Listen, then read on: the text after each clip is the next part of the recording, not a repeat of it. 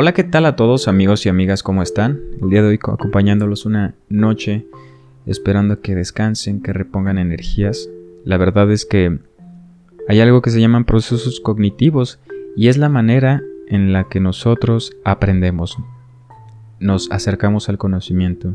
Y para que esto suceda de manera adecuada, hay que dormir 8 horas y estar bien descansados porque ese proceso cognitivo se bloquea por diferentes factores, estar desvelado, no estar bien hidratado, no comer este y alimentarte de las vitaminas que tu cuerpo necesita. Entonces, espero que tengas una linda noche y en verdad no te abandones.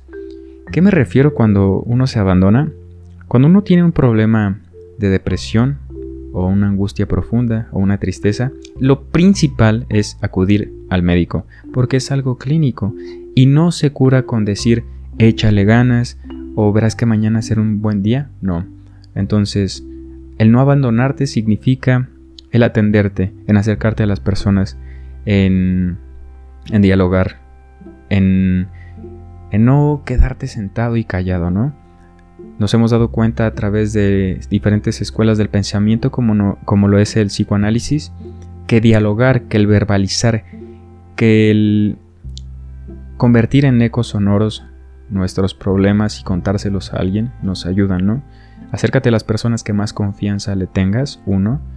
Si en verdad este, no sabes qué hacer, pues hay ayuda gratuita, psicológica, por teléfono. O sea, no hay problema. Porque si tú quieres pensar, no, pues el psicólogo es muy caro y no hay salida, hay líneas abiertas para aquellas personas que quieren adentrar contra su vida, personas que que están en depresión o en un hoyo muy muy profundo, pero hay ciertas cosas que valen la pena, ¿no?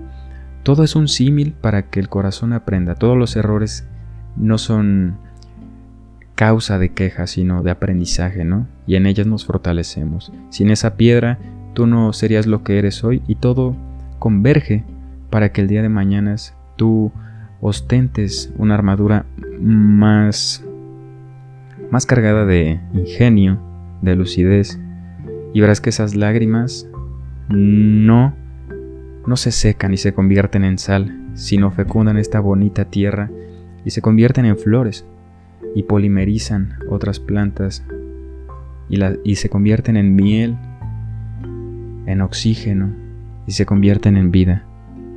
Que tengas un buen día, a menos que tengas otros planes.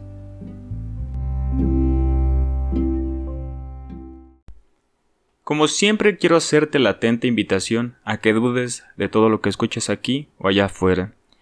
Recuerda tomar lo más necesario, pertinente u oportuno que a ti convenga.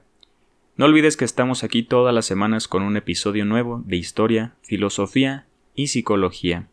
Recuerda que puedes apoyarnos a mejorar la calidad y a que esto se haga más constante haciendo una pequeña donación mensual con lo que tu corazón convenga. Te mando un gran abrazo y que estés de lo mejor.